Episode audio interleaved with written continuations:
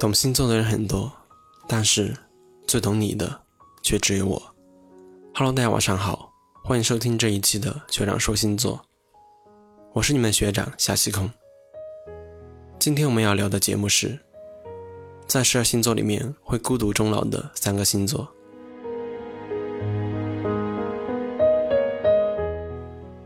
我们身边总有一些人，他们追求自我，很少与外界接触。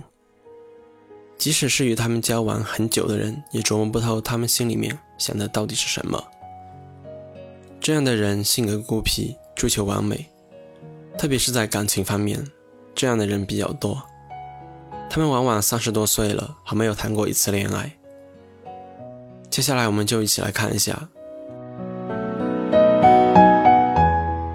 第一名，水瓶座。对水瓶座不了解的人，你会觉得他们很傲慢。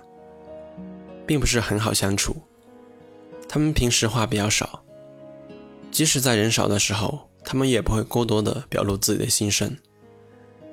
更何况，如果是人多的时候，他们就很少说话了。水瓶座的人觉得还是检点一点好，所以给人的感觉水瓶座很不合群。水瓶座的人想象力是十分丰富的，任何一个事情在他们脑海中都有幻想并得以实施。在感情方面也是如此，他们觉得这个人是自己的理想对象，就会勇敢的去追寻；如果不是，就会连个招呼也不打。聪明的他们往往以事业为重，很少把精力放在感情方面，所以往往成为大龄男女青年。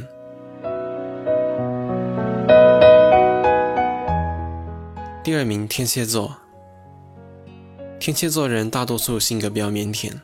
他们占有欲极强，爱恨分明。对于天蝎座的人来说，朋友不在于多，而在于精，三两个好友足矣。所以平时我们会看到天蝎座的人在很多场合都有说有笑，会认为他们的朋友很多。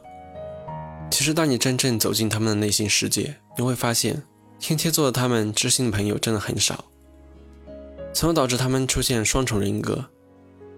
对不同的环境表现出不同的性格出来，让人琢磨不透。报复心理极强的他们，往往让人难以驾驭。所以天蝎座的人追求者不多，甚至很多人都是知难而退。